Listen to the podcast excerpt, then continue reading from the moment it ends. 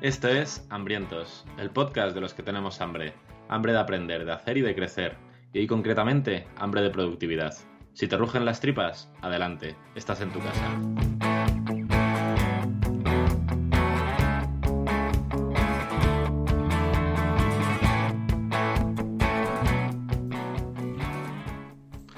Hola a todos hambrientos y hola especialmente a un muy bailongo Jorge. ¿Qué tal Jorge? ¿Cómo estás? Hola Charlie, muy buenas. Hola a todos los hambrientos, hambrientas y hambrientes. Es verdad que es que llevábamos ya unos programas que eh, había bajado un poco el, el, nivel de baile. Y entonces hoy eh, me, me, he concentrado todo en un único baile, eh, casi rozando el esguince de tobillo. Es que ha habido muchos invitados y es posible que el show lamentable que hemos hecho hoy de ti para mí y de mí para ti, eh, con invitados, no sea lo mejor. Es incompatible eh, aparentar la señalización de listo, es incompatible con los bailes iniciales. No pega las dos cosas. Hay que elegir, Porque... o quieres ir de bobo o quieres ir de listo. Claro, porque si todavía tuviéramos el más mínimo sentido bailando y no, no pareciera que hemos tomado anfetaminas y que está aquí dándonos un ictus, y sobre todo, a ver, yo tengo un pase porque yo bailo escuchando la música. Pero tú estás bailando sin escuchar absolutamente nada. Que ya no es que seas de bobo, es de bobo con problemas que van más allá de, de, lo que te pueda ayudar cualquier compañero cercano. O sea, necesitas ayuda de un especialista. ¿Sabes lo que te quiero decir? Literal, terrible, terrible. Y no merece tío. la pena. Bueno, eh, vamos a contar un poquito cuáles son las novedades de los hambrientos, porque han pasado alguna entrevista donde no metemos y eh, vamos a voy, a... voy a ser como muy canónico aquí. De, voy a decir cosas que no me gustan de otros programas, en plan de nos debemos a la gente que nos escucha y nos encanta mucho escuchar a la gente y debatir y no sé qué, lo típico. Así que vamos a poner lo que nos decía Iván después del programa en el que entrevistábamos al grande, grandísimo maestro Marcos Vázquez. Marcos, ¿tú pierdes el tiempo? Me ha encantado esa pregunta. Me quedo con eso, aunque todo el podcast, toda la entrevista ha sido genial. Eh, no se había escuchado nunca, pero a partir de ahora voy a subsanar ese error. Enhorabuena por el podcast. Saludos desde Varsovia. Muchas gracias, Iván, desde Varsovia, eh, por escucharnos, que no, de hecho dice que nos ha descubierto después de la entrevista a Marcos y que ahora ya no se va a perder uno. Así que puede empezar desde el principio y hasta hoy, disfrutar. A mí me gustaría no haber escuchado nunca Hambrientos, para poder empezar desde cero. Igual esto es un poco hacernos una autofelación, pero la verdad es que hay programas que están guays. Sí, es, es, es, un poco, pero de las buenas. O sea, no me parece. No me parece una posibilidad que si la naturaleza me diera, no disfrutar. ¿Sabes lo que te quiero decir? Sí, sí, sí. Últimamente estoy muy podcaster y estoy escuchando mucho podcast y creo que escucharía Hambrientos. Pues me alegro, porque además puedes hacerlo cuando quieras. Lo puede hacer todo el mundo. Pero también te voy a decir algo. La experiencia de Hambrientos, de escuchar Hambrientos, está bien, pero solo puedes eh, llegar a su máximo esplendor, solo puedes multiplicar sí. el efecto de una manera y es entrando en su canal de Telegram. Hambrientos.es, ahí tienes el enlacito al canal de Telegram. Para que te hagas la idea de qué se ha hablado los últimos días. Se ha hablado del programa de finanzas personales y de que si cada uno cómo lo gestiona y tal, y se ha hablado de Kiko Matamoros. Todo es bienvenido en Hambrientos, desde el respeto, incluso el respeto a la cocaína. Claro, porque se ha hablado de Kiko Matamoros, porque ha tenido recientemente un titular espectacular que venía a decir algo así como que ha leído un montón de libros por la noche, no podía pegar ojos y si no hubiera sido por la cocaína pues no se los habría leído.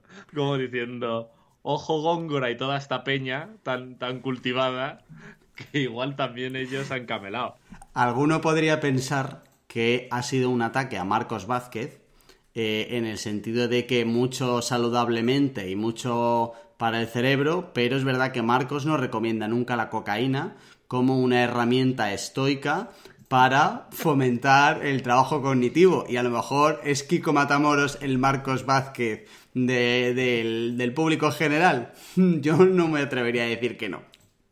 Yo, por supuesto, no quiero relacionar de ningún modo a el grandísimo Marcos con Kiko Matamoros, ni mucho menos con la cocaína. Y solo por aclarar, diré que desde Hambrientos no se hace un llamamiento a camelar bajo ningún concepto. Por supuesto que no. O sea, este programa no va a fomentar nunca el consumo de drogas de ningún tipo. Y no estoy seguro de si eh, merece la pena el consumir cocaína a cambio de leer más rápido. Creo No, que igual no, es más fácil. igual es ¿Cómo más fácil. Igual es más fácil. Eh, no, es que en este programa tenemos más preguntas que respuestas y no seré yo el que vaya ahora aquí a, a crear nuevos dogmas. Creo que, por lo menos, si alguien quiere leer mejor y leer más rápido, debería empezar por nuestro programa de cómo leer antes de bajar a buscar al camello de turno. Eso es lo que yo haría, ¿vale? Pero desde el papel de estudiante, no desde profesor, porque no somos nadie, ¿vale? Pero sí que es verdad que no lo vamos a fomentar. Y No. esto enlaza además bastante bien con el programa de hoy. Luego podemos hablar si eh, las drogas en general pueden ayudar a la productividad, porque a lo mejor le preguntamos a Kiko y Kiko lo que nos dice es que cada vez que se enchufaba un gramo, lo que conseguía era un- una productividad en, en sus quehaceres diarios, que la verdad es que desconozco cuáles son, que de otra manera a lo mejor no se pueden conseguir. Pero repito que hay que intentar siempre encontrar alguna herramienta legal y sana antes de llegar a esos términos, ¿vale? Primero escuchar el podcast, luego leer Invicto, después cualquier cosa que se te ocurra y ya el último, el último punto será hincharte a cocaína. Si, eh, si no quieres entrar al Telegram a discutir estas cosas, cosa que no entiendo de ninguna manera, siempre podrás hacer como Iván y mandarnos un mensaje de WhatsApp al 611 13 58 88. Idealmente no haciendo apología de la cocaína, de la que desde aquí nos mostramos enemigos. Ni haciendo eh, apología y por favor, si tenemos sospechas de que alguien está mandando audios bajo los efectos de, seguramente no pinchemos el audio en directo para que no haya malentendidos. La siguiente sección de este programa es ¿Qué está comiendo Charlie? Y vamos a aclarar, porque al final este tema se puede ir de las manos, que el está comiendo es un figurado a nivel intelectual, pero no le estamos preguntando a Charlie qué drogas ha consumido últimamente. No. Y que podría contestar porque hoy justamente he comido eh, en un sitio que han abierto aquí en Alcorcón que es- se llama Popeyes, que es como un Kentucky Fried Chicken. No sé, sin el cómo, exactamente eso. Y la verdad es que ese pollo estaba bueno, pero yo sospecho muchísimo que es de, de saludable como la droga. Así que seguramente mi mayor acercamiento a la droga haya sido justo hoy, comiendo pollo Popeye de ese. ¿Y qué estoy comiendo? Pues macho, te lo contaba antes de entrar en programa. eh, hace ya poco nos compramos la casa y hemos empezado con lo de la reforma y nos están pasando todo tipo de locuras, como gente que nos dice que, bueno, un tío del aire acondicionado decía que podía entrar a hacernos lo del aire como pronto en un año. Te lo juro que tenía cerrada la agenda de un año, que si no nos importaba esperar un año, él nos lo hacía. O cosas como que un presupuesto de ventanas me lo hayan mandado en pesetas. O sea, así está ahora mismo la construcción de pequeñas obras domésticas en Madrid. ¿Cómo lo ves? Va a ser complicado en tu Excel de finanzas personales hacer una columna en pesetas, ¿eh? Vas a tener que meterle un conversor a la aplicación, ¿eh? Es espectacular. Yo todavía no sé, porque le hemos escrito a este señor, pero no nos ha contestado. No sé si el hombre se ha equivocado, tiene un programa antiguo y le ha dado el botón que no era, o realmente le ha sudado los cojones el cambio de moneda y lleva, no sé cuántos serán ya, 10, 12, 15 años mandando presupuestos en pesetas porque con las pesetas se estaba mejor. Y además con las pesetas nos entendemos todos. Pues un old school, ¿eh? Un old school, ese sabes que se te va a plantar con el lapicero en la, en la oreja el día que toque. Sí, sí, sí. Bueno, puedes estar tranquilo porque eh, además el cabrón era carísimo, así que hay cero posibilidades de que me pongan las ventanas. Pero lo Pero- pasa a euros, cuando lo pases a euro va a ser más barato. Según el conversor del Excel, eh, 7.000 pavos en ventanas siguen siendo bastantes pavos en ventanas. Por mucho que me lo haya dicho en pesetas para despistar. Bueno, pues nada, suerte. De- Desde aquí un saludo a, nuestro proveedor de reformas de referencia y oficial de este programa. Si alguna vez quiere patrocinarlo, solo tiene que decirlo. ¿eh? Eso, es- eso es así. Y a mayores, macho, mira, le voy a hacer buena publi a Víctor Campuzano, que muchos de los que nos escuchan igual le conocen, porque nos está echando un cable en DinoRank con una movida de retención y de growth. Y el otro día tuve la primera reunión y la verdad es que flipé bastante fuerte, ¿eh? El no sé si nos escuchas, Víctor, pero si nos estás escuchando, cabrón, eres astuto. Eh, tuvo un par de puntos guapos en la reunión, me estalló bastante la cabeza, me dio mucho gustito. Así que si nos escuchas, mis dieces, y si no nos escuchas, un poquito de publi para ti. Muy bien, muy bien. Eh, bueno, pues te cuento yo. Eh, Venga. Mi novedad más importante es eh, el nuevo libro que me estoy leyendo ya, que se llama Vale. Esto, Eso no estaba en mi libro de genética, de Sergio Parra. Que como sabéis, Jura, jura que estás leyendo eso. Hombre, te lo enseño ahora mismo. Es un libro 100% de genética que será la antesala de eh, mi gran desafío en septiembre para leerme. eh, a ver si es que no me acuerdo. Alarga tu esperanza de vida de David Sinclair, que es el gran, la gran Biblia sobre longevidad. Estoy calentándome un poquito antes de meterme en las 700 hojas que se me vienen encima. Y entonces estoy buscando la respuesta, bueno, la respuesta, la confirmación de que secuenciarse el genoma y hacerse un análisis de ADN es como de primero de hambriento.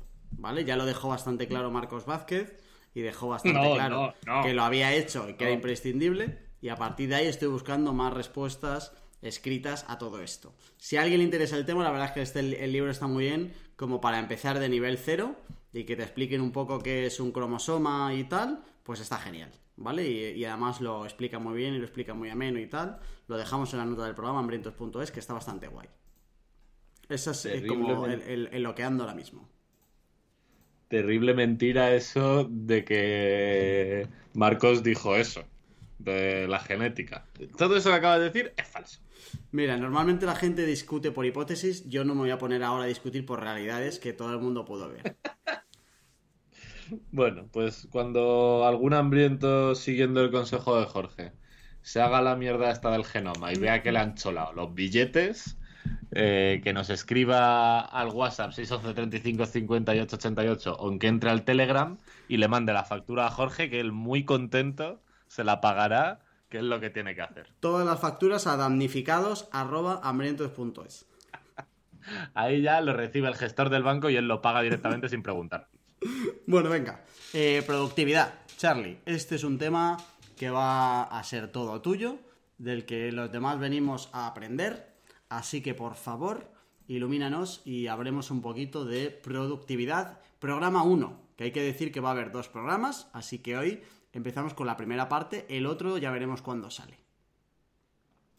Vale, pues si hablamos de productividad, a mí, sobre todo al principio, hablando de por qué hablamos de esto, me gustaría hacer dos apuntes. El primero es que tú y yo discutimos bastante sobre grabar este programa o no, porque efectivamente eh, sobre productividad se ha hablado mucho y yo creo que muy mal, y es un tema que da bastante perecita, la verdad. A mí ya el rollo este de la productividad también me ha llegado a escamar y a ti mucho, así que no sabíamos si grabarlo o no. Dicho esto, yo creo que es porque se ha enfocado bastante mal y con mucho hack y con mucha mierda. Yo no sé si a ti te, parece, te pasa igual, Jorge, pero cuando algo se le empieza a añadir mucho la palabra hack, ya me empieza a oler a, a que apesta. Hay una frase muy mítica de Seth Godin, que es como un gurú del marketing brutal, que venía a decir que en ningún campo realmente complejo y que un porcentaje importante de gente estudie existen los atajos, porque si efectivamente existieran los atajos, se habría hecho el camino mainstream y ya no sería un atajo, sería el camino que utiliza todo el puto mundo. Y tiene muchísimo sentido que en un campo en el que la mayoría de la gente, hay mucha gente lista pensando en ella, eh, no existan los atajos porque si no sería el camino que utiliza todo el mundo. Y creo que cuando la gente empieza a utilizar mucho el término hack es como para buscar atajos que por supuesto no existen. Y con la productividad esto ha pasado muchísimo y que por eso tiene tan mal tan mala prensa. ¿Qué piensas? Voy a intentar que no empecemos a discutir desde el punto cero del guion, ¿vale? Eh, Vale. Creo que la etiqueta hack no ayuda a nada en la vida. O sea, si puedes, si tienes que ponerle nombre a cualquier cosa de tu vida, no le pongas hack jamás. Pónselo en inglés, pero no hack, ¿vale? Si tienes que venderlo, pónselo en inglés, pero no le pongas hack, que ya suena a falso como mínimo. Eh, y yo creo que sí que existen los atajos. Creo que el problema está en pensar que los atajos son comunes para todo el mundo, ¿vale? pero yo sí que he considerado que he encontrado algún tipo de... Entendiendo atajo como herramienta para ser más productivo, ¿eh? ¿Vale? empezando por ahí. No, no significa que yo viva en piloto automático, ¿no? ¿Vale? O sea, yo sigo trabajando y, todo. Digo trabajar en el sentido más amplio, no solo de manera profesional, ¿vale? Eh, y entonces sí que he encontrado atajos o herramientas que a mí me han servido para hoy hacer eh, las cosas que yo necesito hacer más rápido, ¿vale? O de una manera más eficiente, ni siquiera más rápido, ¿vale? De una manera más eficiente. ¿Cuál es la historia? Que seguramente lo que yo he encontrado, que a mí me ha costado mucho tiempo encontrarlo, y eh, que seguiré buscándolo, porque ahí va como otra cosa que creo que es importante aquí, no, seguramente a ti no te sirva.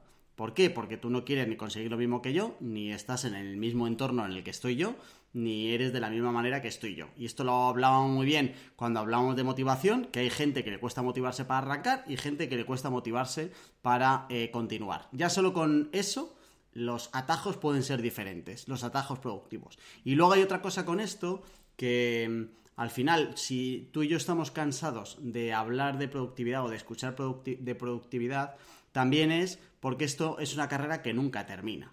¿Vale? Es decir, no hay nadie que llegue al fin de la productividad y diga, ya está, ya este es mi tope y ya no puedo eh, ser más eficiente consiguiendo lo que quiero hacer de una manera más rápida. Entonces, como nunca termina, también puede llegar un momento donde te estés, estés cansado de pensar cómo ser más productivo, de escuchar cómo ser más productivo, etcétera. ¿Vale? Entonces es verdad que eso tampoco ayuda. Pero sí que, sí que creo que eh, si no piensas en ello y no trabajas en ello, no vas a nunca eh, conseguir esos atajos o esas herramientas que a ti te valen. Atajos no tendría sentido la palabra atajo tampoco porque es como si hubiera un sitio al que llegar y tú llegues más rápido que los demás. Y para mí nunca hay una meta en todo esto.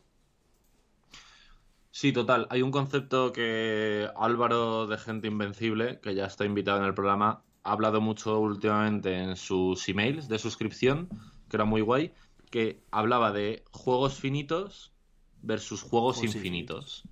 Y lo que venía a decir es que en una cantidad de áreas bestial de la vida, las personas que juegan a juegos infinitos tienen ventajas sobre las que juegan a juegos finitos porque están entendiendo de verdad el juego. No es como una partida de cartas que tiene inicio y final, la productividad, la felicidad, eh, casi todas las cosas importantes de la vida y que hemos tratado aquí tienden a juegos infinitos. Y eh, en ese sentido estoy súper de acuerdo. Y con lo de los hacks, la verdad es que en líneas generales también. Creo que existen, pueden existir pequeños hacks, pero la mayoría de los casos son personales, así que si alguien te está contando el hack definitivo, seguramente te esté contando un mierdón, porque no sea tan aplicable de un caso a otro, punto uno. Punto dos, creo que no existe el hack definitivo, o sea, no existe una especie de hack que marque la diferencia en lo de la productividad estoy seguro, pero en general en casi nada, porque si no sería el estándar del mercado más absoluto. Y a mayores, eh, creo que los hacks vienen detrás. Es como un una ley de Pareto de manual. En cuanto a la productividad y en cuanto a cualquier cosa, hay un 80% que son hacer lo que tienes que hacer de verdad y dejarte de hostias y de atajos. Y luego, efectivamente, puede haber un 20% de hacks o de historias que te puedan ayudar a llegar antes a donde quieres ir pero creo que no es, no es, no es eso lo que mueve la aguja. Iba a recomendar un libro que, se, que precisamente se llama Juegos Finitos y Juegos Infinitos, que no sé si lo habrá usado Álvaro, pero no lo voy a hacer porque en Amazon cuesta la florera de 266,27 euros. Y no seré yo el que eh, proponga algo de, de, o sea, el hack sería encontrar este libro por 20 euros ahora mismo. Si alguien quiere un hack. Eh, y comentabas tú lo de al final de lo de definitivo, efectivamente. Si hay dos palabras que ya se pasan el juego de el, humo absoluto, o sea, ni en el Windsor salió tanto humo como de algo que combine hack y definitivo en una misma frase. Estoy de acuerdo. Y creo que este programa, programa tiene el reto de conseguir que eh, productividad vaya más allá de, eh, uno, la parte profesional y dos, la parte profesional de los que trabajamos delante de una pantalla. Es decir, tenemos que conseguir que este programa de productividad y el siguiente, eh, la serie de productividad, sirva también para alguien que se dedica a pintar cuadros o a, hacer cualquier tipo de trabajo que no tenga que ver con eh, el Google Calendar y compañía. Total.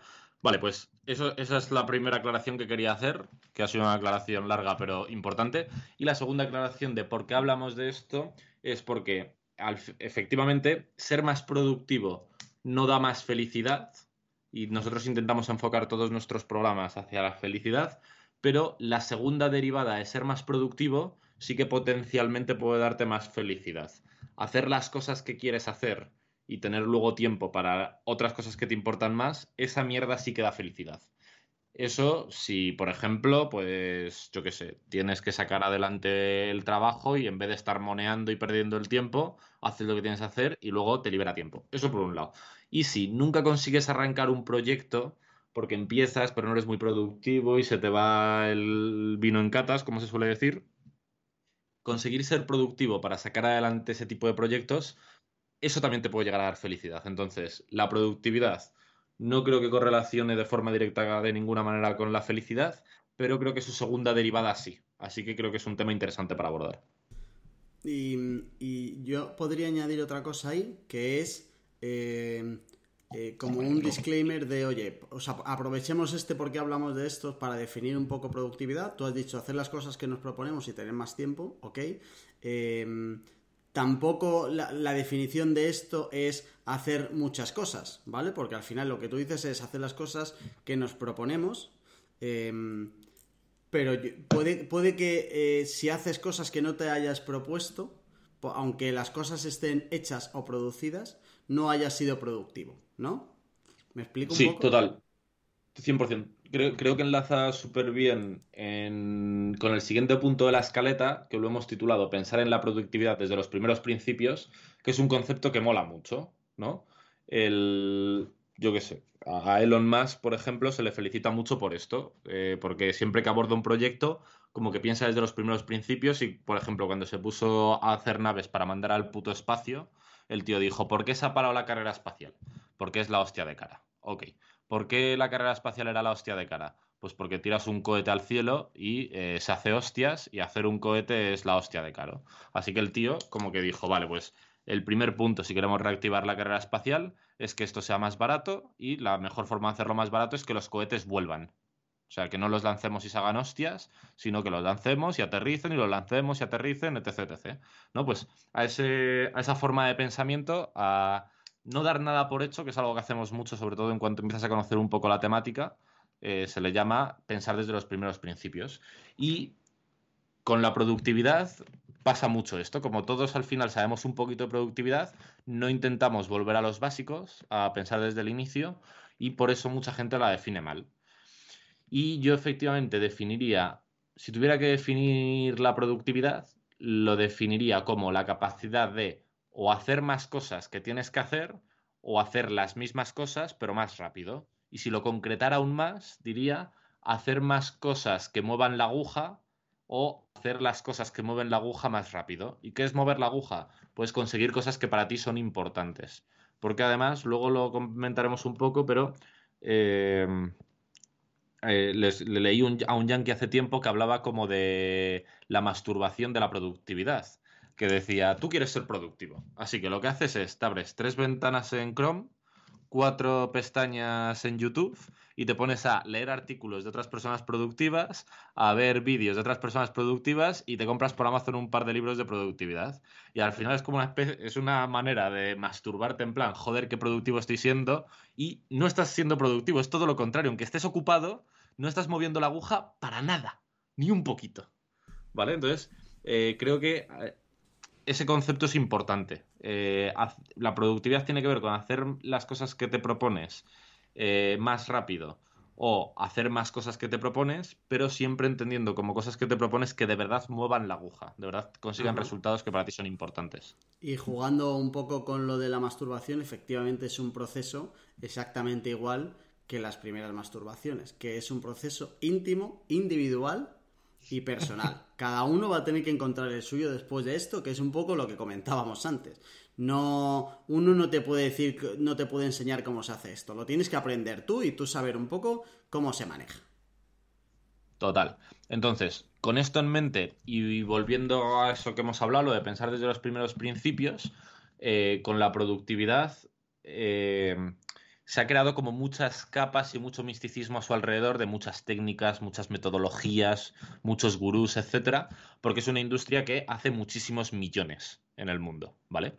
Entonces, creo que lo hemos hablado alguna vez, si ponemos en una matriz de fácil, difícil, simple y complejo, hay muchas cosas que son muy simples, pero muy difíciles.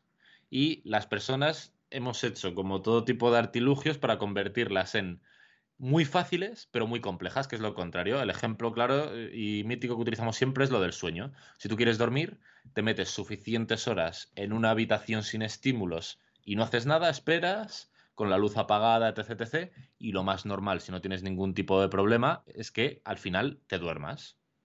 Eso es muy simple, pero es difícil porque tenemos como mil estímulos y la tele y el móvil y bla, bla, bla. Pues con la productividad pasa exactamente lo mismo. Es algo que es muy simple. Ah, perdón, y volviendo a lo del sueño, se ha convertido en algo eh, muy fácil y muy complejo porque te dicen necesitas un colchón viscoelástico de la hostia, una habitación con una especie de persianas que te filtre la luz, un antifaz, pastillas, un despertador con unas ondas REM de no sé qué hostias, la de Dios. Y entonces, claro, si te atiborras a todo eso, pues se convierte en algo muy fácil, porque te lo tomas todo y por supuesto te, y usas todo y por supuesto te duermes, pero a su vez la hostia de complejo. Y no es lo que queremos. Pues con la productividad pasa algo parecido. Si simplificamos al máximo la productividad, el único objetivo es hacer más de lo que quieres hacer, de lo que mueve la aguja, o hacerlo más rápido. Y el principal motivo por el que o no hacemos más o lo hacemos más lento es porque cuando tenemos que estar haciendo lo que debemos, hacemos otras cosas. O sea, el, si existiera un hack definitivo de la productividad, sería que cuando tienes que preparar el informe, hijo de puta, deja de mirar Instagram y prepara el informe. Ese es el hack definitivo. En eso consiste la productividad, principalmente. Y eh, si partimos de esa premisa, podemos empezar a hablar un poco de productividad. O sea, lo que queremos averiguar en este programa y en el siguiente que hablaremos de productividad es cómo conseguimos hacer más de lo que queremos hacer cuando lo queremos hacer y cómo conseguimos hacer menos de lo que solemos hacer cuando tenemos que hacer otra cosa. No sé si se entiende. Sí, em, tengo la sensación de que este programa va a terminar con eh, una máster eh, directriz que es cómete el brócoli otra vez. O sea que al final, después de, después de todo, va a terminar con, va a llegar un momento, después de todos los hacks definitivos, ultra boost, top, eh, estrella, vas a terminar en el mismo sitio que es, eh, ponte a hacer lo que tienes que hacer cuando te toca hacerlo. Literal. O sea, claramente. O sea, la productividad se trata mucho más de eso que de hacks y de hostias. Lo que pasa es que para conseguir comerse el brócoli muchas veces es difícil. Entonces, puede haber técnicas y puede haber conceptos y puede haber ideas en torno a esto que te ayuden a comerte el brócoli cuando debes y sobre todo no andar jugueteando con la pizza mientras tienes el brócoli en el plato. Claro, yo lo que he aprendido es eso, que es que me voy al final me voy a tener que comer el brócoli, pero he conseguido una manera de echarle un poco de sal, de hacérmelo a la planchita con un poco de aceite de oliva rico, que entra mucho mejor que coger el brócoli de la nevera y metérmelo en la boca. ¿Sabes? Eso es lo que yo he aprendido de este mundo. Claramente, estoy súper de acuerdo. Entonces, si pensamos en la productividad desde los primeros principios y partimos de esta idea que la productividad se trata de hacer más de lo que debemos y mover la aguja y menos de lo que solemos hacer cuando tenemos que estar haciendo esto otro, tenemos ya un punto de partida interesante. Y las dos grandes secciones del programa de hoy van a ser cómo hacer menos de lo que no quieres hacer cuando tienes que hacer las cosas, cuando tienes que comerte el brócoli y cómo hacer más de lo que sí quieres hacer, es decir, cómo comerte el brócoli con más frecuencia y con más ánimo y todo eso. Y si partimos de esto, vamos a un punto que a mí me gusta mucho, que en la mayoría de estos problemas, al final, la gente cree que la productividad y todo este tipo de cosas suele ser un problema de gestión del tiempo y al final es un problema psicológico. Es un problema que tiene mucho que ver con la gestión de las emociones. Cuando tú tienes que hacer... La mayoría de la gente, el motivo por el que no hace las cosas no es que no sepa lo que tiene que hacer, sino que no consigue hacer lo que él sabe perfectamente que tiene que hacer. Por eso me hacen un poco de gracia las típicas matrices de Eisenhower y todas estas mierdas que para personas muy concretas puede tener sentido, efectivamente, eh, saber qué tipo de tareas priorizar, etcétera, pero eso no es el problema de la inmensa mayoría de la gente con la productividad. O sea, no, no, estamos, no tenemos como no somos el puto presidente de los Estados Unidos y tenemos mil tareas que atender y no sabemos cómo priorizarlas. La mayoría sabemos lo que tenemos que hacer, pero no tenemos cojones a meterle mano como es debido. ¿Vale? Entonces, al final esto es un problema que tiene mucho más que ver con tu psicología y con tus pensamientos y con cómo enfocas las cosas que con hacks, técnicas o herramientas.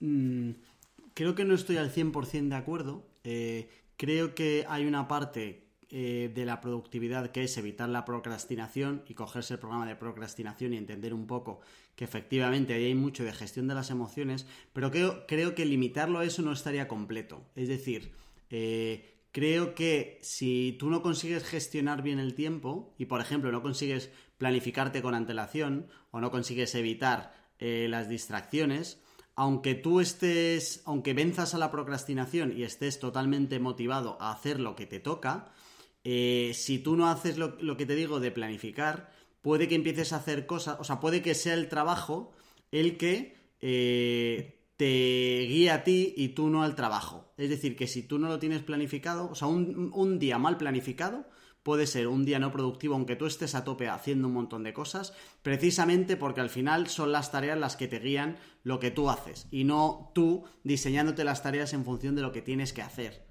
Entonces, creo que ahí sí que hay mucho de las emociones, pero mm. solo en un primer paso. Cuando tú ya te has puesto a hacer lo que tienes que hacer, puedes llegar a no ser tan productivo como deberías si no has hecho una planificación en condiciones. O sea, creo que hay de las dos cosas, ¿eh?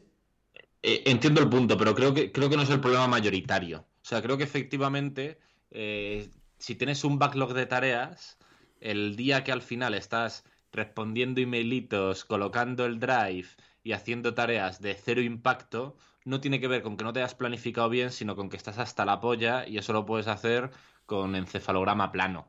Puedes hacerlo mientras ves una serie de fondo o escuchas un podcast o estás ahí un poco que trabajo, que no trabajo. Creo que en el fondo la inmensa mayoría de las personas cuando hace ese tipo de tareas, aunque sea en el fondo de su corazón, sabe que no está siendo productivo y que no está, no está haciendo lo que tiene que hacer. Entonces, efectivamente, planificarlo puede ser una buena manera de adelantarse a eso. Pero haces eso no porque no te hayas planificado, sino porque eh, estás gestionando mal pues tu energía o tus emociones o lo que sea. O la tarea que tienes que hacer es una tarea muy elefante que lleva muchísimo tiempo y no, eh, no quieres lidiar con la frustración de pararte a pensar, no sabes qué hacer. En cuanto dudas un poco, echas mano al móvil y miras el WhatsApp a ver si te han escrito porque el cerebro te está pidiendo algún tipo de chisporroteo de, serotonina o de lo que sea. Entonces, creo que el motivo por el que haces esas cosas no es que no, no, te hayas preparado correctamente el día, creo que el motivo es porque no estás gestionando bien tus emociones y demás. Y creo que prepararte bien el día puede adelantarse a eso. No sé si me explico. O sea, creo que mm, la falta de preparación no es la causa, sino que la preparación puede ser la solución.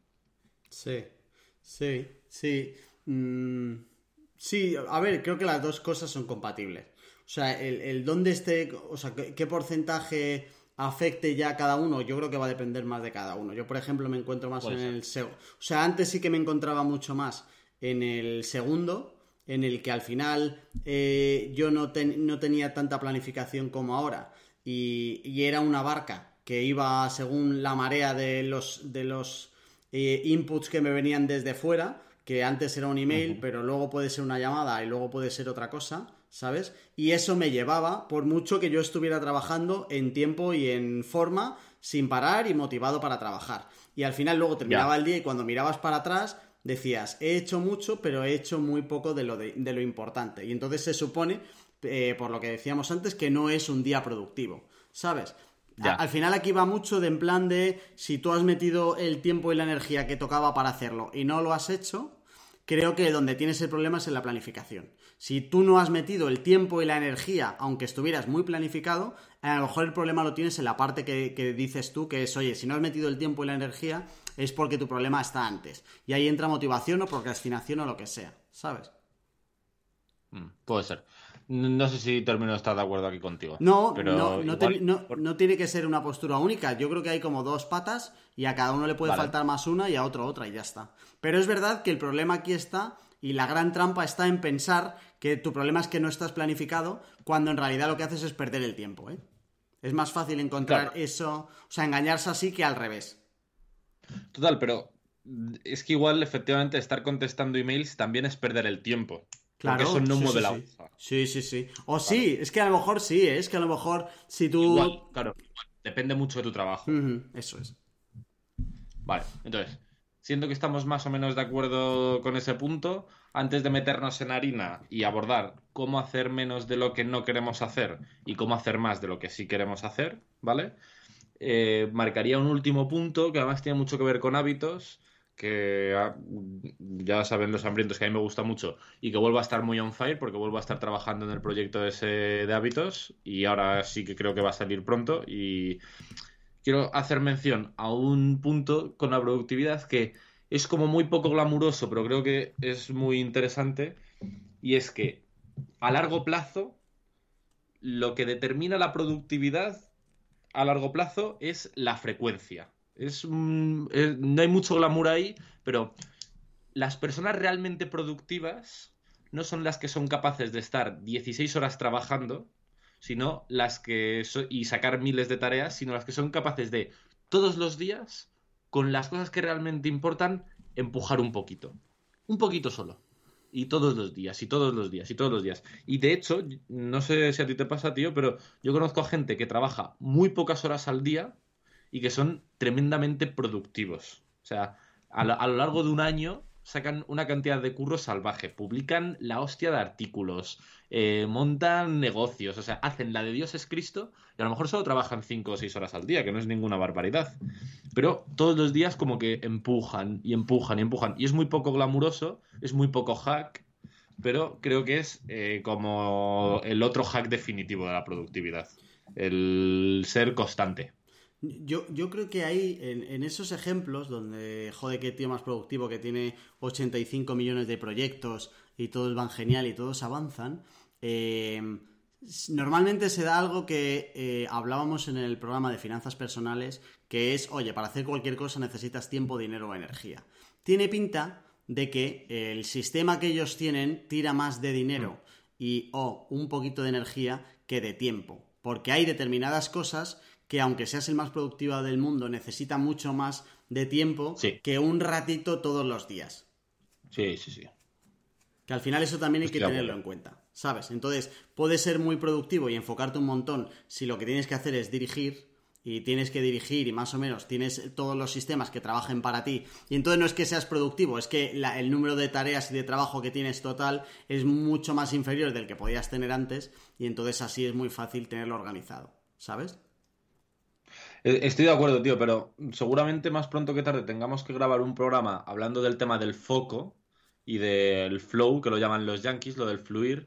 Y no sé si a ti te pasa, pero yo desde luego tengo claro que cuando estoy de verdad, aunque sea una tarea muy difícil y muy compleja, enfocado en la tarea durante dos horas, avanzo muchísimo más que un día random que estoy pululando alrededor de la tarea cinco horas, pero que no he conseguido estar realmente enfocado. O sea, creo que habrá mucho de eso que dices tú y creo que habrá mucho de tener esa capacidad de pillar una tarea y decir, ¡fum! Me meto de lleno en la tarea, me enfoco y la machaco y nada me distrae y ya cuando termino paso a otra tarea y precisamente creo que por eso la gente que tiene esa capacidad trabaja pocas horas, porque el cerebro no da más de sí. Es que igual no puedes trabajar más de 3, 4, 5 horas al día de forma enfocada porque, joder, terminas muy cansado. Ya. Y, eso me parece una habilidad buenísima hoy en día, ¿eh? O sea, esa capacidad de concentración eh, creo que puede ser una gran ventaja competitiva de, un, de una persona frente a otra en cualquier cosa de lo que haga. No, me acuerdo a quién, pero algo leí en esta dirección a alguien muy gurú hablando de esto. o sea que. Que no era yo. Igual, fue a ti. Igual fue a ti, al ser tú muy gurú. Puede ser. Pues, pues sí, al final. Tiene sentido. creo, que esos son como unos buenos puntos de partida para empezar a pensar en la productividad. Lo de que no existen los hacks, lo de que es algo que es muy difícil, pero que en el fondo es simple. Trata solo de hacer más de lo que tienes que hacer y menos de lo que te distrae cuando tienes que hacer eso.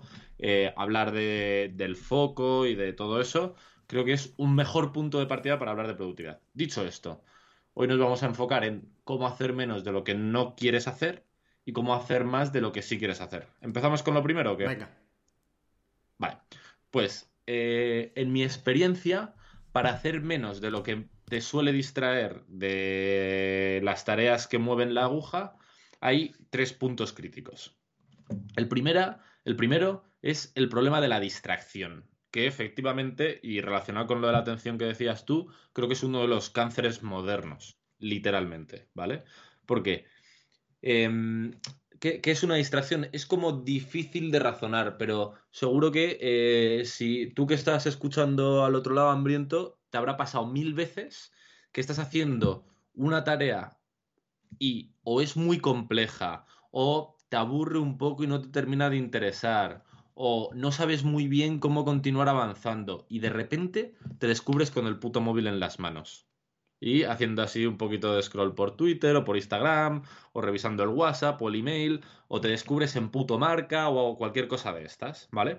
Y es que al final el cerebro, para lo que quiere, o sea, el cerebro tiene muy claros sus objetivos, ¿vale? Y si nos escuchara Ramón Nogueras, que su programa no sé si va a salir antes o después que este, pues ya lo hemos grabado, eh, seguramente me tiraría un zapato a la cabeza porque lo voy a explicar fatal, pero el cerebro tiene muy claro lo que quiere conseguir y eh, exprimirse en una tarea compleja, ya te garantizo yo que no es lo que quiere el cerebro, ¿vale? El cerebro quiere estímulos sencillitos, rapiditos, etcétera, ¿vale? Entonces, es muy fácil cuando estás haciendo este tipo de tareas que pueden ser un poco aburridas, que pueden ser muy complejas cognitivamente, etcétera, que tu cabeza te sabotee y se vaya por los cerros de Úbeda, ¿vale? Entonces, uno de los principales motivos por los que no hacemos lo que tenemos que hacer es por eso, porque nos distraemos. Porque aunque las distracciones sean cortas, te sacan absolutamente de flujo, que es lo que hablábamos antes, de lo del flow. Para conseguir entrar en flow tienes que estar una cantidad de tiempo razonable metido en una tarea. Y por mucho que nos guste el multitasking,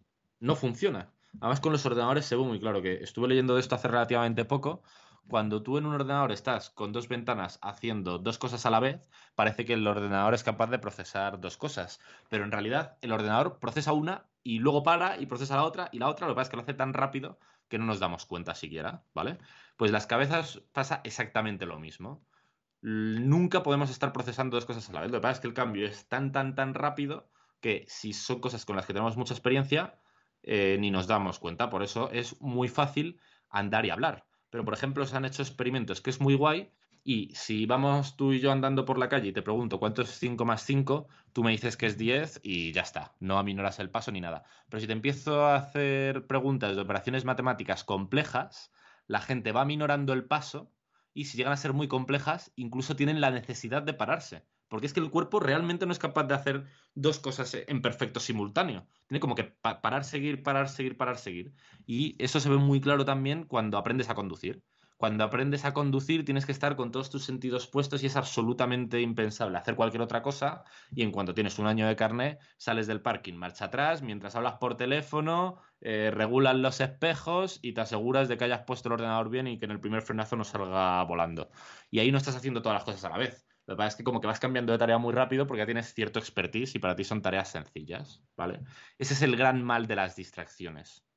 No es tanto el tiempo que te quitan, que también, porque pueden ser la entrada a un pozo sin fondo de horas o minutos perdidos, sino que hay mucho con sacarte del flow. Entonces, ¿qué podemos hacer con las distracciones? ¿A ti se te ocurre algo o qué? Em, estaba pensando que, escuchándote con todo esto de las distracciones, que al final cuando tú eh, coges, abrazas la distracción que, la primera distracción que te sale, para aplazar lo que tienes que hacer, eso tiene que ser algo siempre 100% emocional.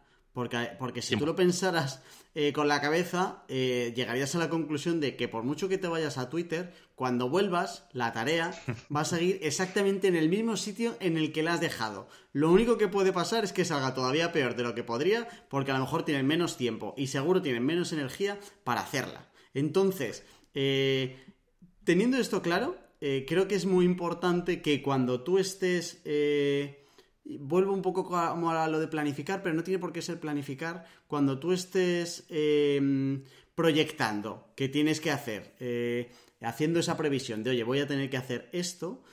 Eh, si en algún momento puede dominar tu parte racional, creo que lo que tienes que hacer es ponerle todas las vallas posibles para que eh, el mono de las emociones que va a venir a pedirte el Twitter o levantarte a por agua o el email o lo que sea, lo que te toque, eh, no puede entrar. Total, 100% de acuerdo. Que eh, además de eso, vamos a hablar en el segundo punto cuando hablemos de diseño del entorno. Que de hecho, si quieres, lo, podemos abordar ya directamente. Porque es que es eso. Te vas a la pestaña de Twitter, pero cuando vuelves a el navegador en la que deberías estar, está la tarea así diciéndote: ¡Hola! Sigo aquí. esto lo tienes que resolver. Tú sabrás. Si te quieres, te puedes volver a Twitter otra vez corriendo. Pero antes o después vas a tener que pasar por aquí, sí o sí. Así que efectivamente no tiene sentido y es 100% emocional.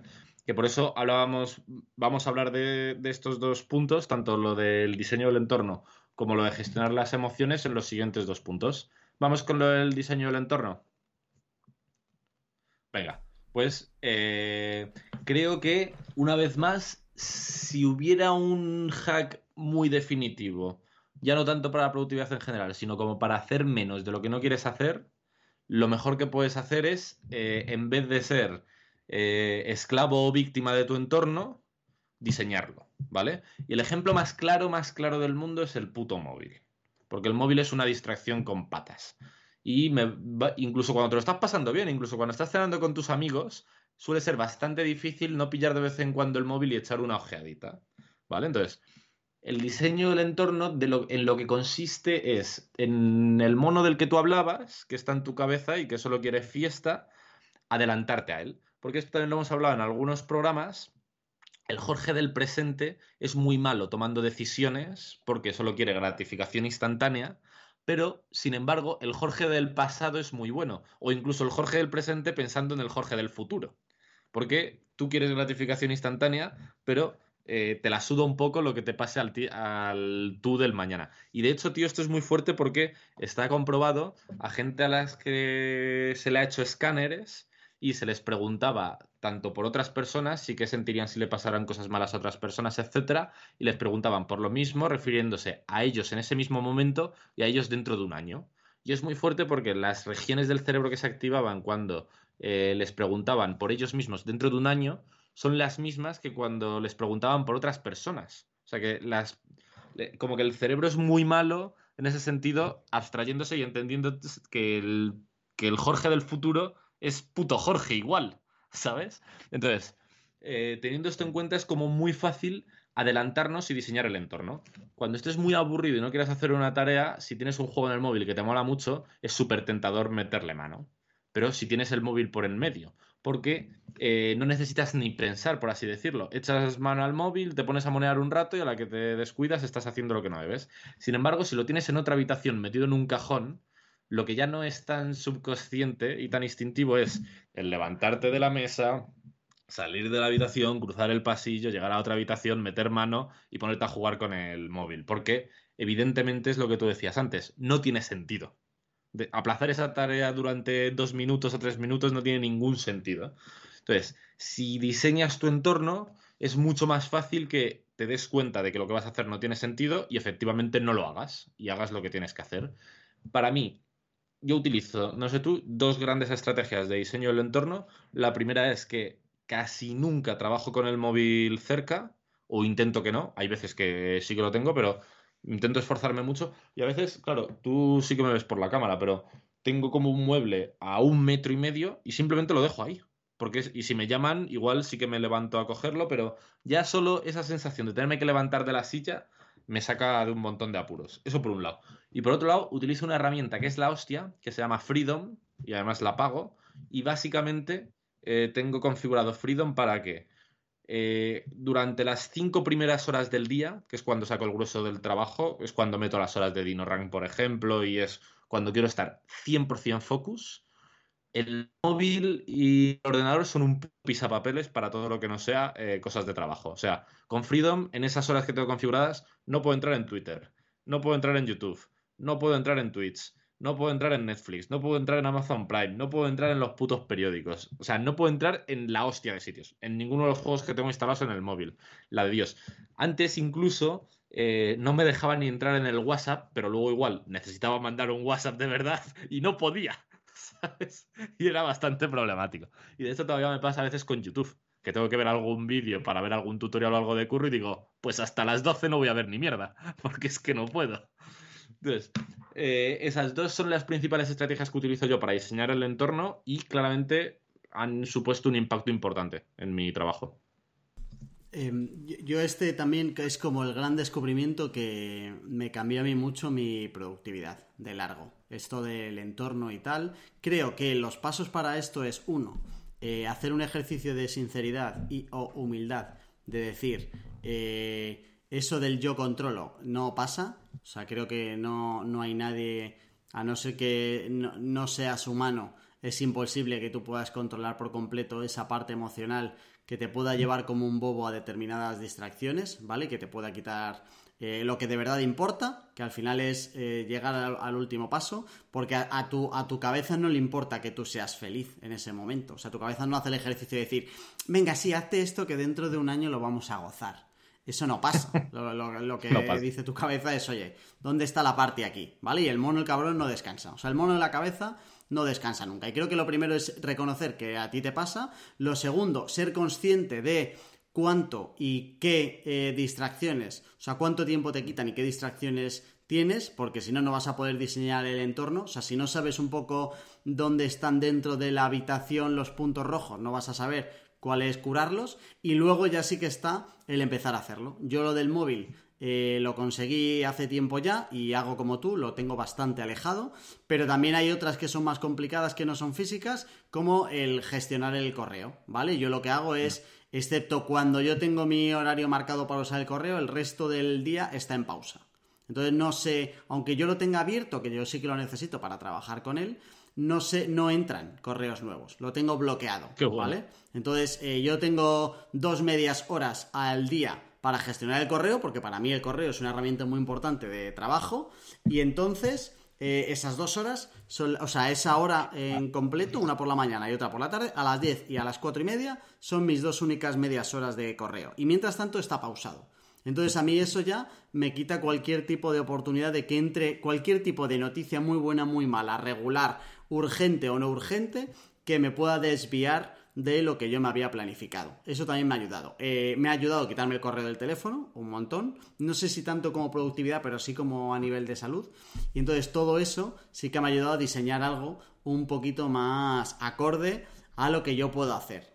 Es, antes de todo esto, o sea, antes de yo llegar a esta parte, eh, claro, tenía muchísimo eh, o sea, las tareas me guiaban la vida y no al revés. No me ponía yo las tareas en función de lo que quisiera en la vida. Y eso me ha ayudado no solo a nivel profesional, a nivel personal también, porque con mi correo personal pasa exactamente lo mismo. Qué bueno, tío. Yo, claro, para mí el correo es raro que sea una herramienta de trabajo, entonces lo gestiono de una forma distinta. Y es que desde hace bastante tiempo aplico el mítico Inbox Cero, y yo, es muy, muy raro que llegue a tener más de 10 o 12 emails en la bandeja.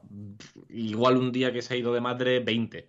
Pero en los momentos que voy entrando, eh, entro archivo, entro archivo, entro archivo, elimino, pum, pum, pum, pum, pum. Y no me suele generar demasiada distracción porque no suelo tener nada con lo que distraerme. Pero claro, si en tu caso tú recibirás muchos más correos al día que yo. Unos cuantos. Y, claro, o, lo dominas o te domina el a ti, es que no hay más. O sea que al final el móvil es una herramienta que te puede dominar de la parte de ocio, pero el correo, aunque sea profesional, también te puede dominar, pero perfectamente. Vamos, a mí me dominaba antes. O sea que tengo claro que sin duda. Y ya ahí lo que tiene que hacer cada uno es hacer el mismo ejercicio. decir, oye, ¿qué es lo que a mí me está evitando llegar a donde quiero llegar? y en función de eso diseñar el entorno en el momento en el que la parte más racional eh, tiene el mando. Porque claro, no te vas a poner a organizar todo esto cuando ya estás enchufado con el Twitter o con el YouTube o con lo que sea. Claro. Efectivamente. Y volvemos un poco a lo de antes. El estar todo el día dando vueltas sobre esto es un poco como masturbarse con la productividad. Eh. Eh, aquí también es un comete el brócoli. Haz un ejercicio, cógete un día, haz un ejercicio serio y de verdad, plantéate que sí, que no, y tira con ello. No estés todos los días diciendo, voy a hacer este ajustito más que va a ser lo que va a marcar la diferencia, y voy a entrar a Twitter a contarlo, y voy a leerme este artículo para ver si es lo correcto. O sea, cre- creo que con esto la productividad es algo. Creo que para mí el pensar en la productividad y leer sobre productividad es algo importante, pero no tiene que ser algo recurrente. O sea, no tiene que ser Claro. algo que tú vayas a visitar eh, dos veces por semana. ¿Vale? Pero sí que es importante porque al final todo lo que tú mejores eh, vas a tener un retorno directo en el resto de los días de tu vida, si tú quieres. Sí, sí, sí. Yo ahora estoy disfrutando todo lo que eh, cambié en mi entorno todos los días y voy a seguir así hasta, hasta que me muera. Y entonces eso tiene mucho sentido trabajarlo, pero no trabajarlo todos los días, ni volverte loco analizando es que he perdido dos minutos más en ir al baño, voy a, con- voy a ver si dejo la luz encendida y a lo mejor, o sea, no, no.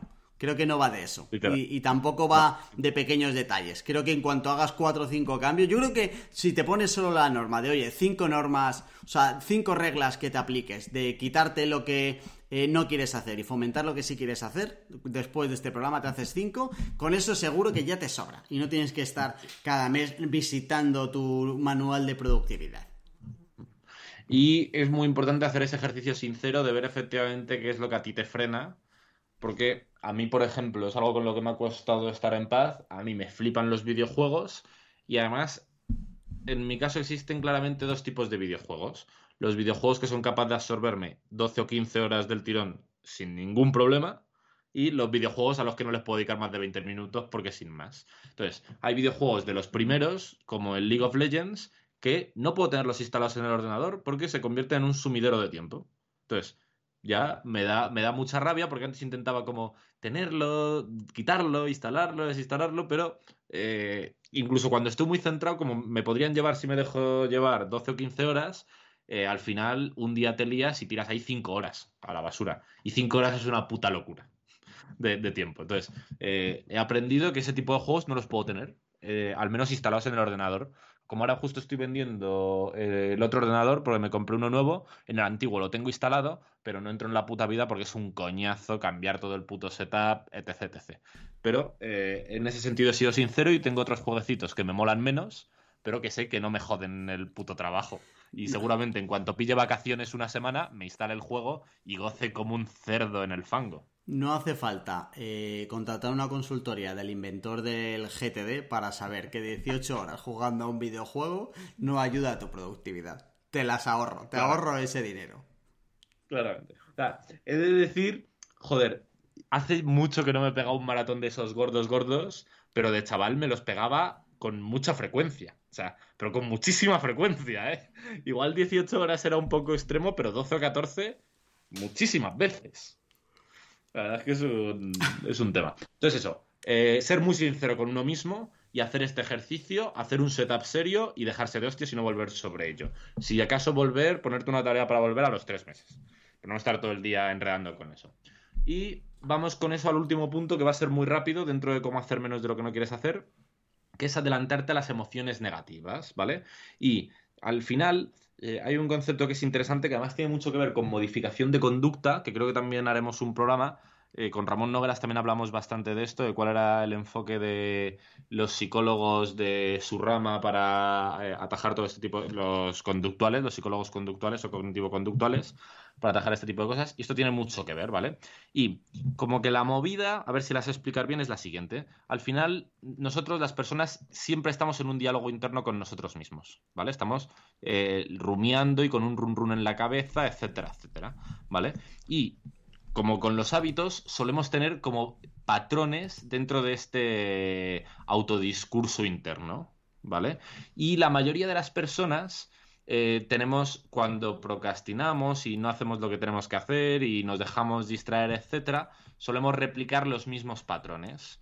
yo, por ejemplo, tengo perfectamente detectado que cuando, cuando más me distraigo es cuando no sé muy bien cómo seguir avanzando en una tarea. Cuando es una tarea compleja y no sé muy bien cuál es el siguiente paso que tengo que dar, le es muy fácil a mi cabeza entrar en un bucle de ansiedad, de aburrimiento y que rápidamente se me empieza a dispersar a eh, tienes algo en Twitter, echa un vistazo a esto, o haz esta tarea de cero valor, etcétera. Entonces, no vamos a andar mucho más en esto, porque en el programa 8, eh, en el de procrastinación, hablamos bastante de estas movidas, pero creo que es importante durante unos días analizarte un poco, a ver, en estos momentos de trabajo, cuándo te asalta esa ansiedad o ese aburrimiento, qué es lo que activa esa especie de autodiscurso interno para, eh, en primer lugar, eh, definir mecanismos para evitarlo y, en segundo lugar, aprender a darte cuenta, porque como que si no lo reflotas es muy fácil que eso como que pase en segundo plano en tu cabeza y ni te des cuenta, ¿vale? Pero por mi parte no profundizaría mucho más y si quieres saber un poquito más de esto, te escuchas el programa 8 de procrastinación que grabamos en Hambrientos o te esperas al treinta y tantos que hablaremos de modificación de conducta y le daremos bastante cañita a esto. Muy bien. Vale, entonces todo esto es para conseguir hacer menos de lo que no quieres hacer, para evitar eh, desviarse de donde vamos. Pero, ¿qué hay de eh, quiero ir a ese punto, no me distrae nada, pero quiero llegar antes? O quiero llegar con menos recursos, que también podría ser. Puede ser productivo eh, metiendo el mismo tiempo, pero siendo más eficiente.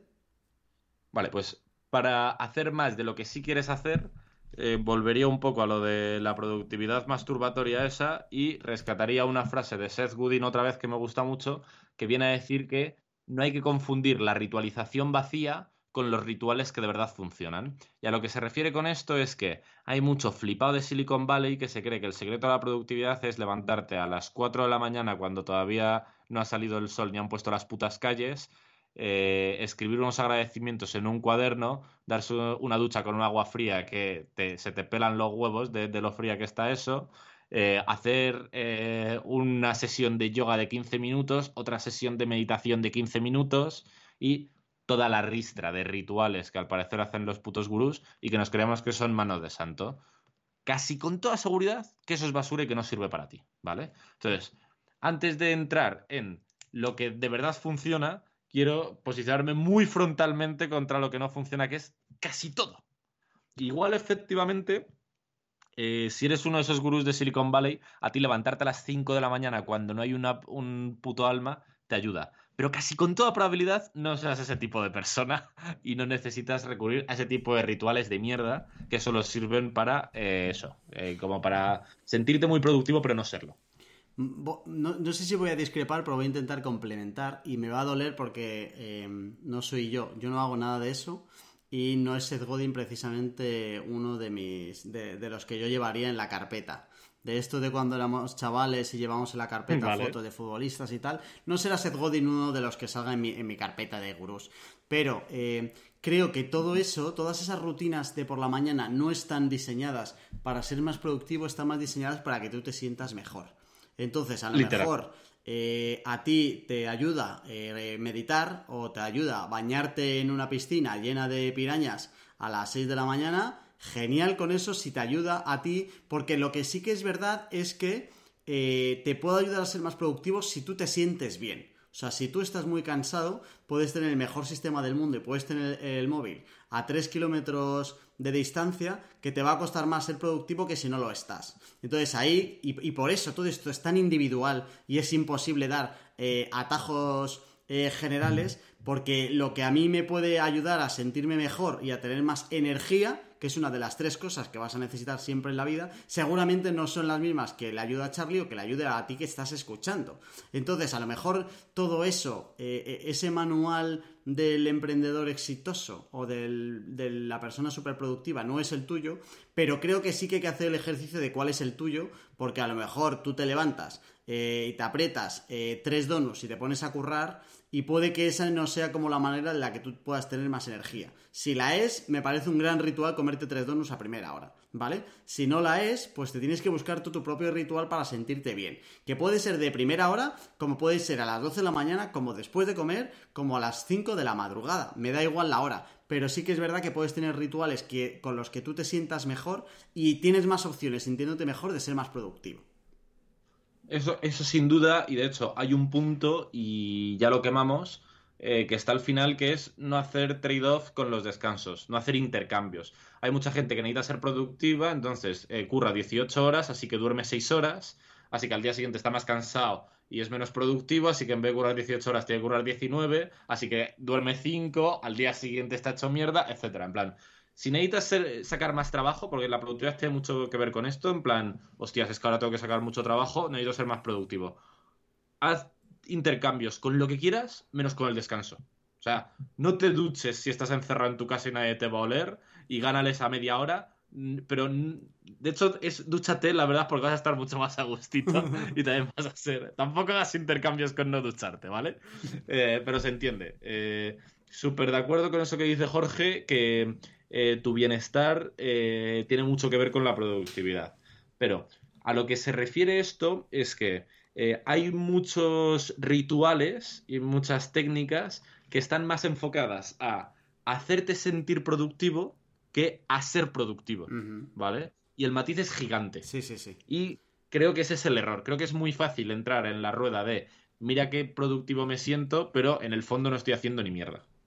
Claro, es que al final solo va a tener sentido que tú medites a las 6 de la mañana a una hora. Si tú tienes un objetivo, o sea, si tú quieres llegar a un sitio donde necesites meditar esa hora. Porque si no, lo que te va a ayudar a meditar es a luego a ser más productivo para otras cosas. Pero el propio acto de meditar no es un acto productivo si no te ayuda a donde quieras llegar.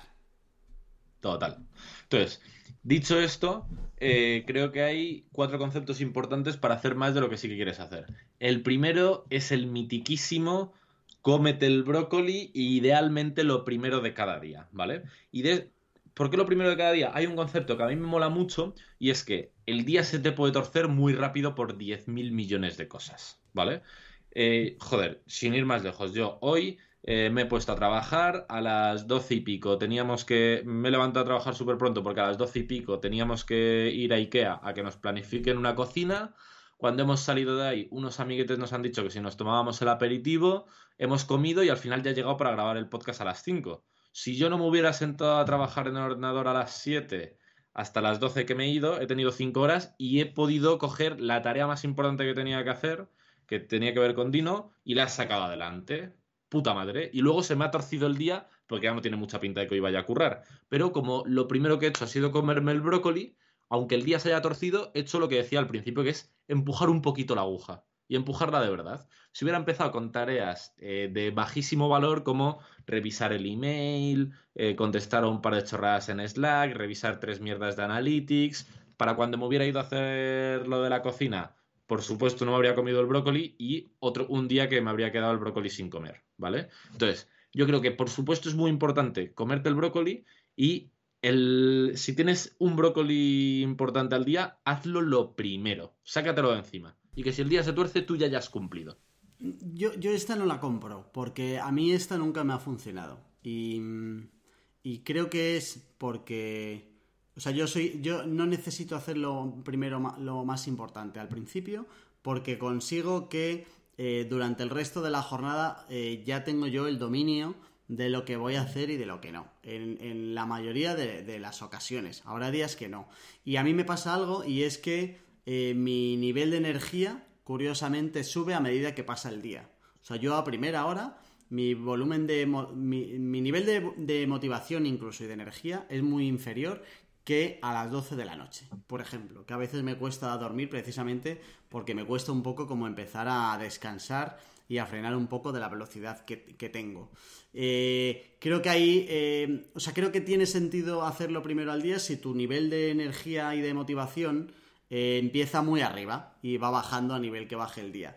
Pero mm, si consigues que no te quiten el día los factores externos, puede llegar a hacer lo más importante luego, si quieres. La verdad, por lo menos a mí yo lo he conseguido, de momento, ¿sabes? Vale, estoy de acuerdo porque los puntos que tenemos aquí en la escaleta es como las reglas de la robótica de Asimov, que están en un orden concreto para que las unas no afecten a las otras. Vale. Efectivamente, igual lo primero que habría que haber dicho es entiende que no todos somos iguales. Sí. Yo claramente soy una persona más... di- No tengo claro si soy más diurno o nocturno, pero eh, lo que sí que tengo claro es que mi modo de vida actual me hace ser 100% diurno. Y yo me levanto con fuerzas, me levanto con ímpetu. Entonces, estoy de acuerdo efectivamente en que si eres una persona mucho más búho, mucho más nocturna, igual puedes encontrar un momento. Pero igual cambiaría entonces, en vez de por cómete el brócoli lo primero, sino eh, cómete el, aunque sea, cómete el brócoli en un slot de tiempo que sepas 100% que va a ser tuyo para eso. Sin duda. O sea, O sea, aprovechar el- la franja de energía eh, más alta, aprovecharla para lo más importante. Eso es. Y, y, eh, proteger esa franja de energía con tu puta vida. Sí. O sea, esa franja de energía por la noche, no dejes que eh, tu amigo Cazurro te deje a las 8 liarte a tomar cervezas viendo el partido, porque si no, efectivamente vas a llegar a esa franja y no vas a hacer lo que tienes que hacer. Entonces, eh, partiendo de eso, de entiende que no todos somos iguales, voy a enlazar con otro concepto que tiene mucho que ver con esto, que creo que es la hostia importante, que a mí me ha cambiado también bastante el paradigma, que es que entiendas que no todo el trabajo es igual, ¿vale? Y eh, si nos estás escuchando es muy probable que tengas un trabajo al que le aplique esto, porque hoy por hoy la inmensa mayoría de los trabajos le aplican esto, ¿vale? Si tú trabajas, por ejemplo, eh, qué sé yo, subiendo cajas a un camión, el trabajo es 100% lineal. Más o menos tardas lo mismo en coger una caja del mismo peso al principio de tu jornada que al final. Es un claro intercambio de horas, eh, partido del tiempo que te lleva, etc. Si estás apretando tornillos, también. Si ese es tu caso, si tu trabajo es 100% lineal, seguramente no te aplique esto.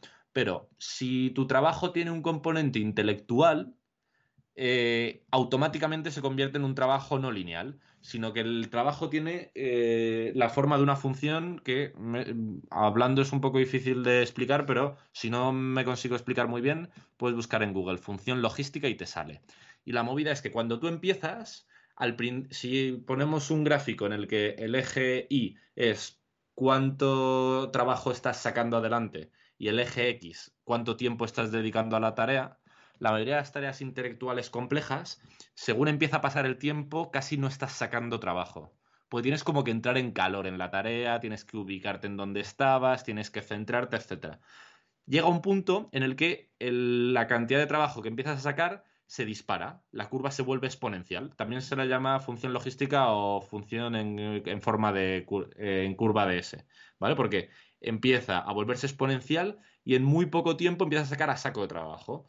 Llega un punto en el que tu cerebro se empieza a cansar y la pendiente empieza a declinar, a declinar, a declinar hasta que al final termina haciendo meseta, ¿vale? Ya prácticamente está, eh, lle- llega a un punto que es casi lineal, más tiempo, un poco más de curro, y llega a un punto en el que se aplana y ya casi por más tiempo que le dediques no sacas más trabajo y llega a un punto incluso en el que decrece. O sea, al final esa curva que ya estaba recta empieza a hundirse y ya cada vez sacas aún menos trabajo, ¿vale?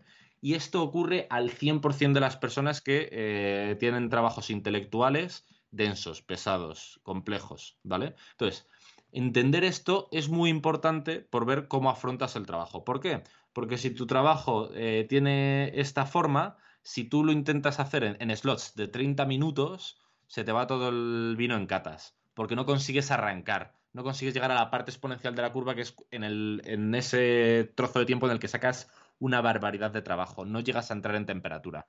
Pero también pasa lo contrario, si trabajas en slots de 5 horas, es muy probable que a partir de la hora y media o las 2 o las 2 horas y media, tu productividad caiga en picado, porque tu cabeza no da más de sí, está muy sobrecargada y empiezas a hacer o un trabajo de mierda o sencillamente no consigues avanzar y luego cuando vuelves sobre lo que has hecho dices, me cago en la leche, pero esto cómo es posible. Si es una pérdida absoluta, ¿vale? Entonces, entender esta forma del trabajo es muy importante de cara a planificar eh, cómo vas a afrontar el trabajo y creo que también es una, un buen enfoque para la productividad.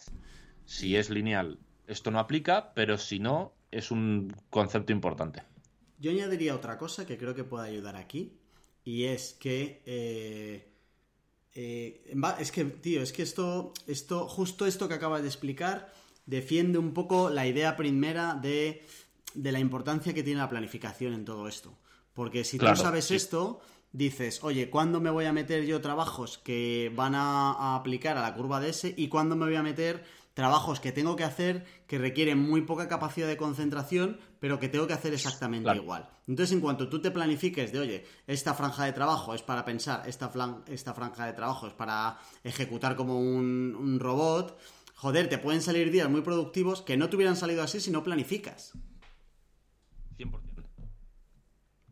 Súper de acuerdo. Vale, y quedaría un punto en la escaleta que está titulado Ejecutar en ciclos completos para ser productivo, pero creo que me lo voy a llevar para el próximo programa, para empezar, porque es un cliffhanger de puta madre, porque el título es bastante molón, Ejecutar en ciclos completos para ser productivo. Así que así, si estás escuchando esto hambriento, te quedas con ganas de escuchar el próximo programa o lo buscas, a ver si ya está publicado. ¿Vale? Y creo que encaja mejor dentro de las herramientas. Que en el próximo programa que hablemos de productividad vamos a hablar, en primer lugar, de cómo llevar todo esto que hemos hablado a la práctica y de los sistemas productivos y de GTD y de todas esas mierdas que están tan de moda, por un lado, y por otro lado, de herramientas concretas como priorización, eh, las listas, revisiones semanales, planificación anticipada y todas estas movidas que aunque no sé, aunque para nosotros la clave de la productividad no sean hacks, el 80% es comerte el puto brócoli y dejarte de hostias, hay hueco para un 20% que te puede ayudar y mucho, ¿vale? Entonces, en el siguiente programa vamos a hablar de eso y yo creo que esto de ejecutar en ciclos completos nos lo llevamos para el siguiente. ¿Te parece bien o qué? Me parece perfecto porque además suena muy molón. Seguro que luego es una gilipollez en plan de eh, ponte la alarma cuando te, cuando te levantes y cosas así. Es, más molón que eso, lo Vale, vale, vale. Vale, pues eh, vamos a cerrar aquí. Hambriento, eh, el mejor ejercicio de productividad para demostrar cómo de productivo eres ahora mismo, que se me ocurra a mí, es, oye, a ver, ¿cuánto tardas en dejarnos una reseña en iTunes? Eh, te planificas, ¿vale? yo creo que aquí no aplica lo de la curva esa, esta de flipado que ha contado Charlie. O sea que directamente te cronometras y a ver si en dos minutos tienes una reseña cinco estrellas y bien currada en iTunes. A ver qué tal tira ahí en el framework mítico de David Allen de GTD te dice que si una tarea eh, te lleva menos de 5 minutos, cuando te llega, la ejecutas y ya te quitas. Pues ejecuta. Así que. Hambriento. Ejecuta. Ejecuta. No te lo decimos nosotros, te lo dice el puto David Allen. Ya está, vamos. O sea, ya está. Ni siquiera nos hagas caso. Entra, haz caso a David, que es un maestro, y en hambrientos.es eh, tiene los recursos de este programa que van después de dejarlo la reseña. ¿vale? Eh, molaría mucho que nos contaras cómo ves tú esto de la productividad que has sacado de este programa y cómo te organizas tú para ver si entre todos podemos sacar cosas. ¿Cómo? Eh, nos mandas un audio de WhatsApp que lo pinchamos por aquí la próxima vez, 611 13 58 88, o al grupo de Telegram que está en hambrientos.es. Y por mi parte, nada más. Pues nada más, por la mía darte las gracias Charlie por la masterclass de hoy. Nos citamos para Productividad 2 que saldrá más adelante. Y nada más, que nos vemos la próxima semana. Gracias a todos. Chaito. Chao.